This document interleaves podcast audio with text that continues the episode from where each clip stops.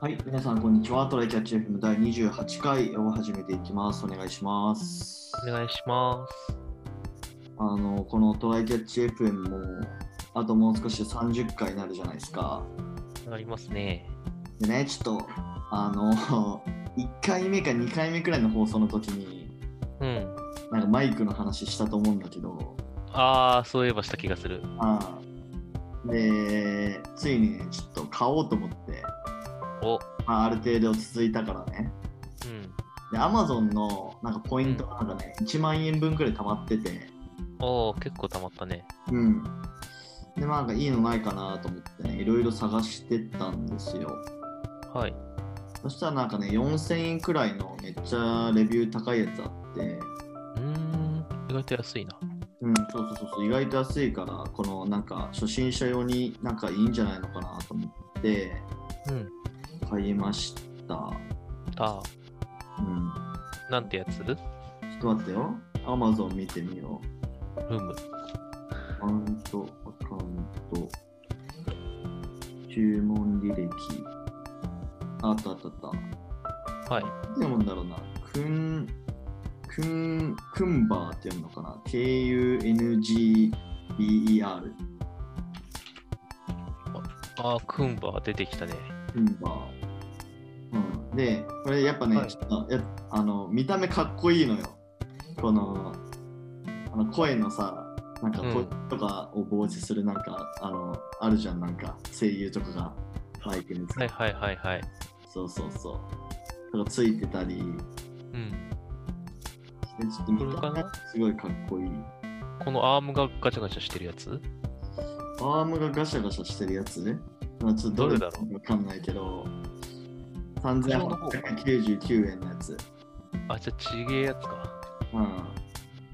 うん。で、まあ USB で普通にパソコンにさせて、うん。設定はめっちゃ簡単です。うん。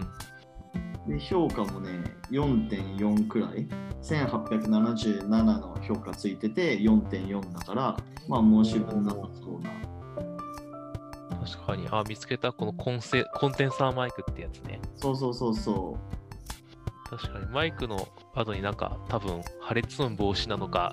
そうそうなそんかだう。唾液止めるのかわかんないけど、あの枠みたいなやつがありますね。そういうことなでるす。ほど。確かにかっいこいいな。い。かっこいいやん。 ねうんでね、まあ、うん肝心の音はどうなのよって話だと思うんだけど、はい。まあね、まあ、ちょっと検証したんだけど、うん。あの前回のあの27回もこれで撮ってるんだけど、はい。まあそそこまで劇的にね、変わんないね、やっぱ。まあ、ズームを通しちゃうからかもしれないね。声だとね、うん。でもまあ、モチベーションは上がるっていうのと、うん。まあ、あと実際ね、あのー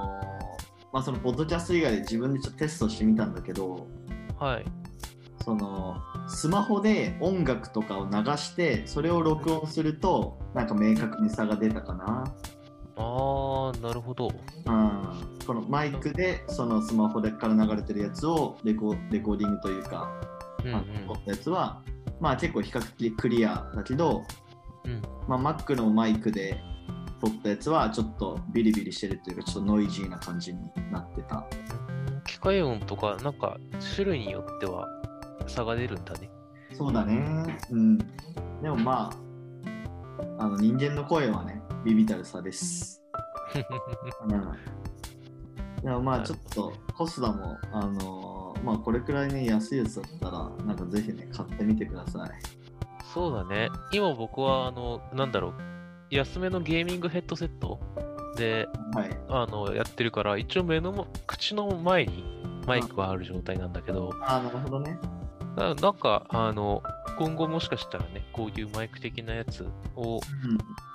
逆にやりや、もっとやりやすいなとか、いいこれ良さそうなのってのがあったら買ってみるかもしれないので、それをやったら僕も、今度は雑談のコーナーかなんかでね、 喋ってみようかと思います。うんてかなんか普通になんかオフライン収録とかもやってみたいよなてかこのさああ、うん、 FM いまだに1回も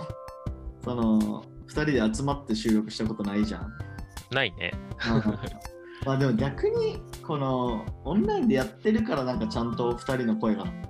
なんかうまく取れてたりすんのかななんか同じ部屋でさうん。マイク一つでさ喋ってたりしたらさなんかちょっと遠かったりする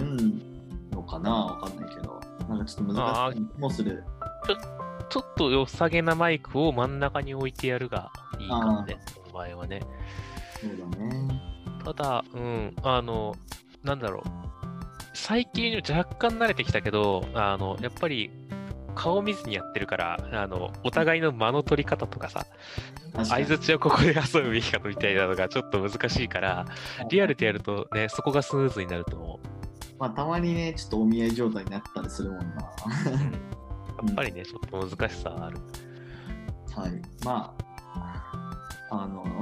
余裕があったらやっていきましょうまあちょっとねゴールデンウィークもあの緊急事態宣言まん延防止対策、緊急事態宣言か、うん、なっちゃったしね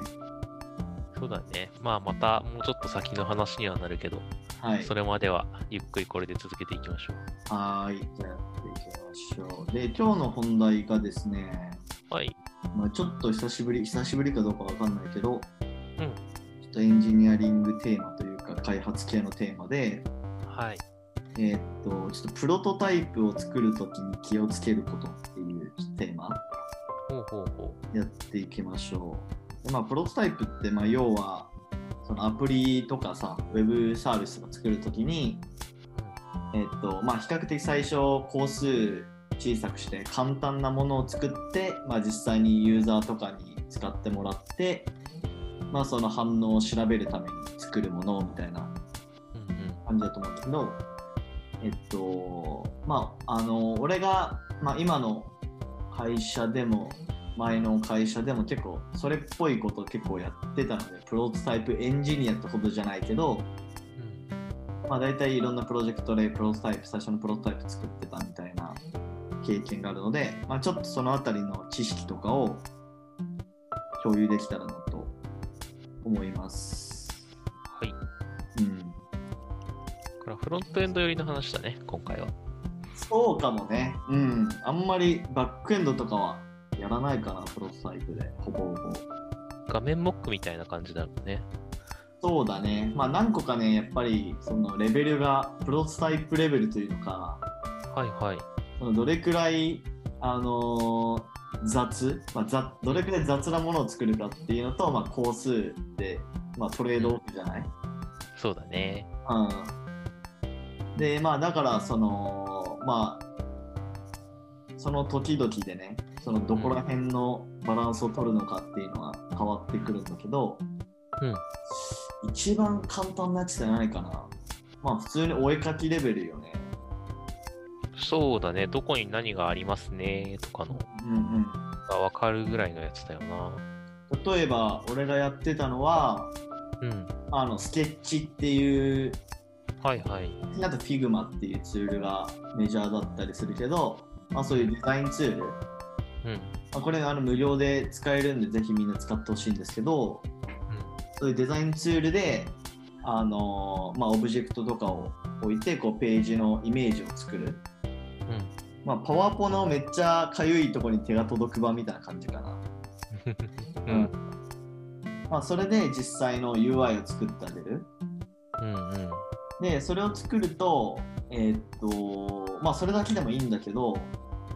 なんかこのボタンのとこクリックするとまた別のデザインに飛ぶみたいなそういう制御もできたりするから、うん。まあ、それでなんかちょっと実際に動いてるっぽく見せるというか、まあ、画面遷移だけはなんかそのデモができるみたいななるほどね。うん、なんかそういうものだと結構簡単に作れるというか、うんまあ普通にどれくらいかな、まあ、1日で作れたりすることもあるし23日くらいでできることもあるし、うん。うん、それが一番工数の軽いやつかな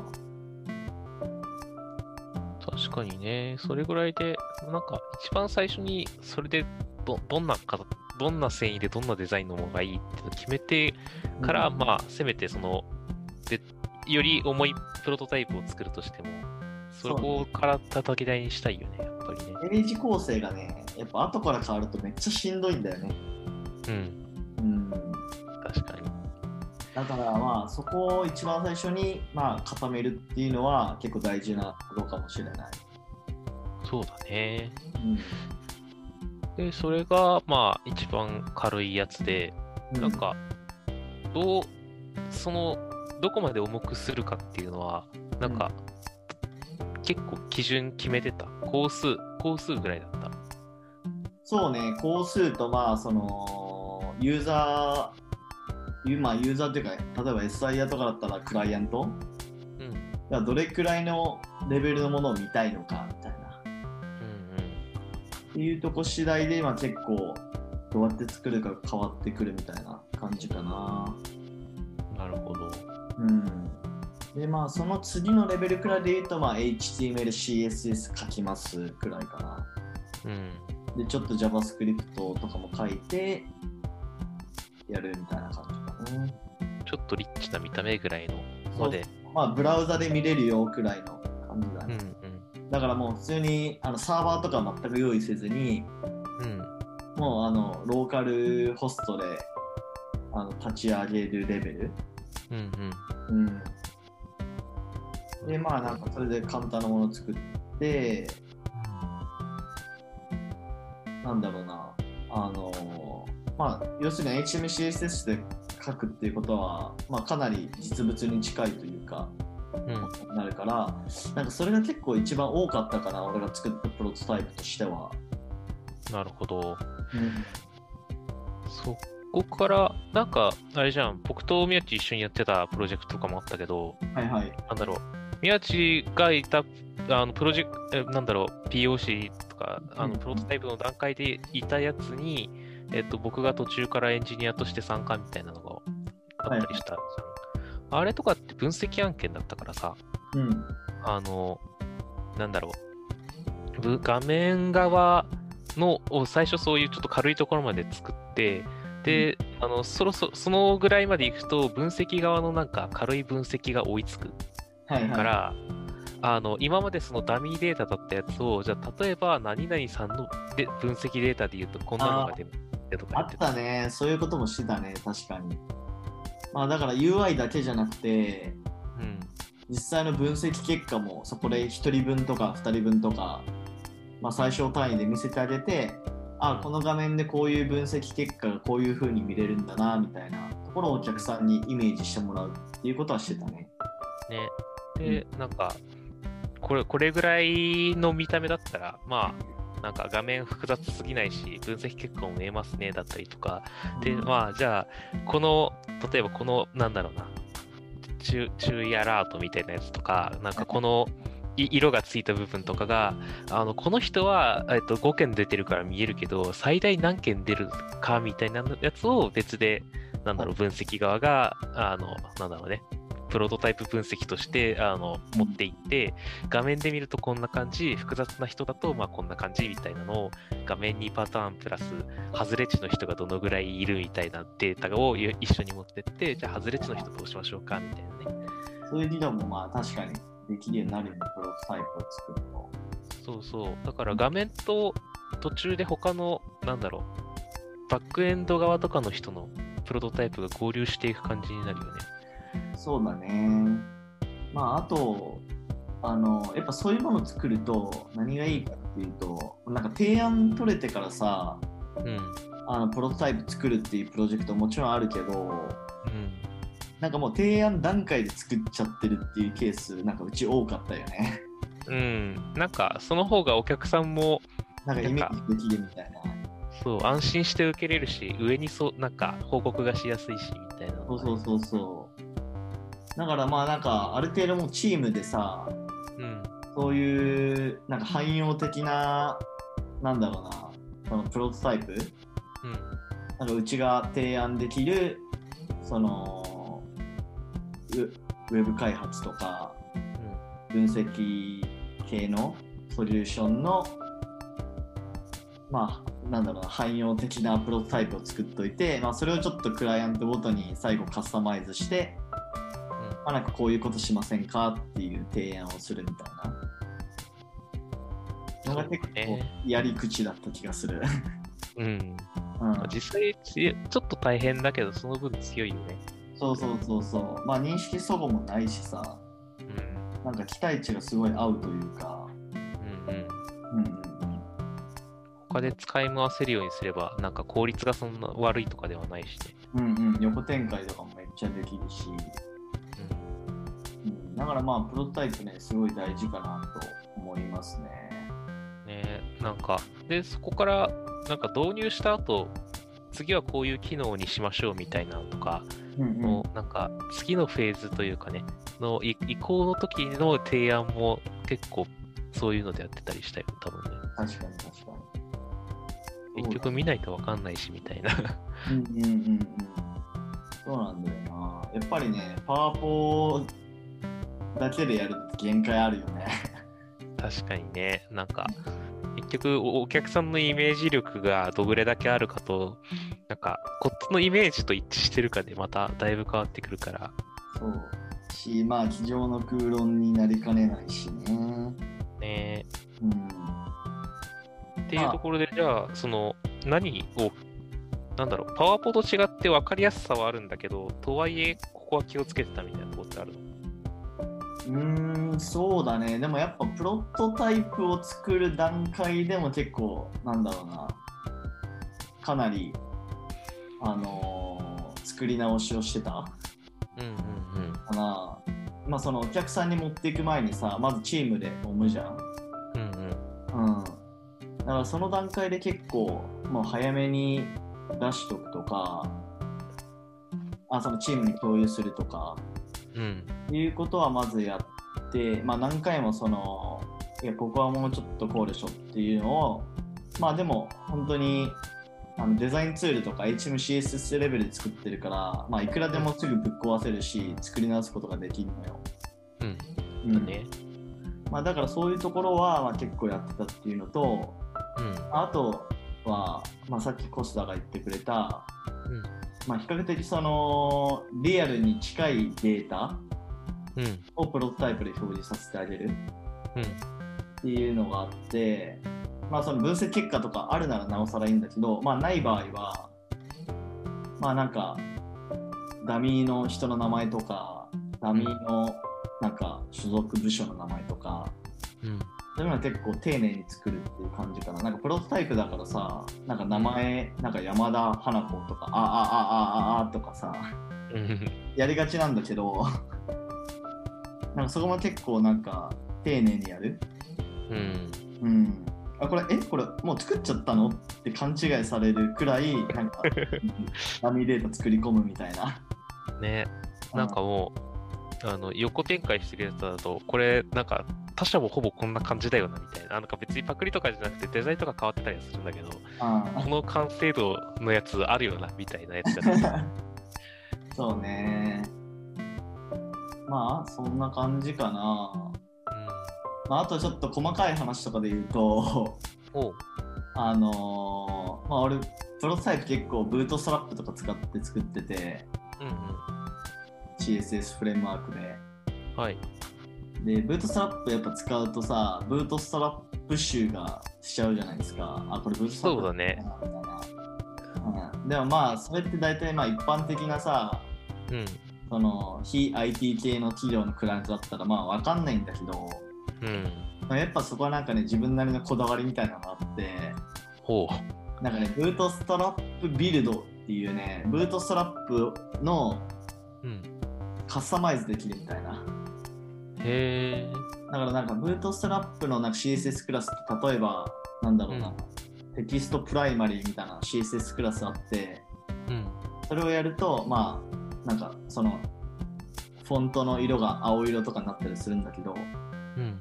その青色とかのこうパラメータをいろいろ変えれるみたいなサイトがあってへえ。一旦作っちゃうと、うん。まあ、なんかあまりこうブートストラップ集のしないブートストラップが出来上がるっていう見たことある感じとはまた色合いとか、いろいろデザインがちょっと変わってくる。そうまあそれでなんかクライアントに合わせてちょっと調整とかもできるしそうね。お客さんの色とかあるしね。うんうんうん。あだからね、それは結構ね、多用してたかな。なるほど。あ、そう、あとね、もう一個ちょっと気をつけた方がいいことあって、こう。なんかその、ププロトタイプ作るときに、うん。なんか Angular とか Vue とかのあのフレームワークとかあるんですよ。うん。なんかシングルページ。ジっぽいやつとか。え、何あシングルページのなんかモダンなやつみたいなってことなんかね、マテリアルデザインをすぐに作れますみたいなやつとか、はいはい。まああるんだよね。あらかじめ用意されたコンポーネントを Angular とか Vue のコンポーネントを使ってうん。作るみたいなやつがあるんだけど、うん。あのちょ JavaScript レベルでそういうコンポーネントとか使っちゃうとね、後々拡張しにくいみたいなのがあって。うん。へえ。なんか中身が結構ブラックボックスになってるから、うん。なんかテーブル1個作るにしても、なんかその条件分岐でこの行だけ消したいとか、ああ、うん。なんか for 文でこう行を出して回すときに、この、こういう条件の時は消したいとか、あとセルの中になんかツールチップを入れ入れたいとか、うん。なんかそういうのに結構ね、後々対応できなくなってくるんだよね。 へえ。え、じゃあど、どの単位でコンポーネント作るってことどの単位でっていうか、まあ、そういうフレームワークをつくあの使わずに、うん。まあ、なんかあの自分である程度は書いてたかなだかああ、JavaScript で。ら JavaScript とか使って、うんまあ、それも一回作っちゃうとね後々基本的なコンポーネントは横展開というか使い回しできるからやってたりしたかな、まあ、ああいううん。なんかフレームワーク、うんまあ、使いやすいんだけどねなんかすごい簡単になんかリッチなアニメーションとかついてる UI とか作れてすごいいいんだけど、うん。ちょっと小回り効かないとこうん。うろが、ん。まあ、それはね、俺はあんまり使わないようにしてる。なるほどね。なんかメンテナンスがしやすいように、ちゃんとなんか設計とかコメントとかしっかりしてれば、そうなだんね。かそういうあのオーダーメイドで作るのも結構ありかもしれないな。うん。っていうところかな、俺がプロトタイプ作るときに気をつけてたこと。うーんうんなるほど。これはあれですね、なんか、ウェブ系の、なんか、これからっていう人もそうだし、なんだろうな、SIR のでも結構フロントエンドのなんか画画面モックとかを作ることがある人もいたりすると思うので、多分ね、なんエかタヤとかだったら Excel とかでやってるよね、絶対。あああ、そうね、あ。 Excel か PowerPoint でやってそうだけど、なんかちょっとチャレンジしてみたい、あの、とか、フロントエンドのレベルを上げてみたい人は、こういう形でがプロトタイプを作ってみるっていうのもいいかもしれませんね。 はい。ということで、今回はこれで終わりたいと思います。はい、はい。じゃあ、ありがとうございました。ありがとうございました。またね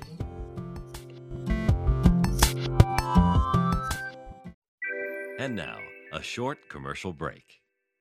現在エンジニアの採用にお困りではないですか候補者とのマッチ率を高めたい辞退率を下げたいという課題がある場合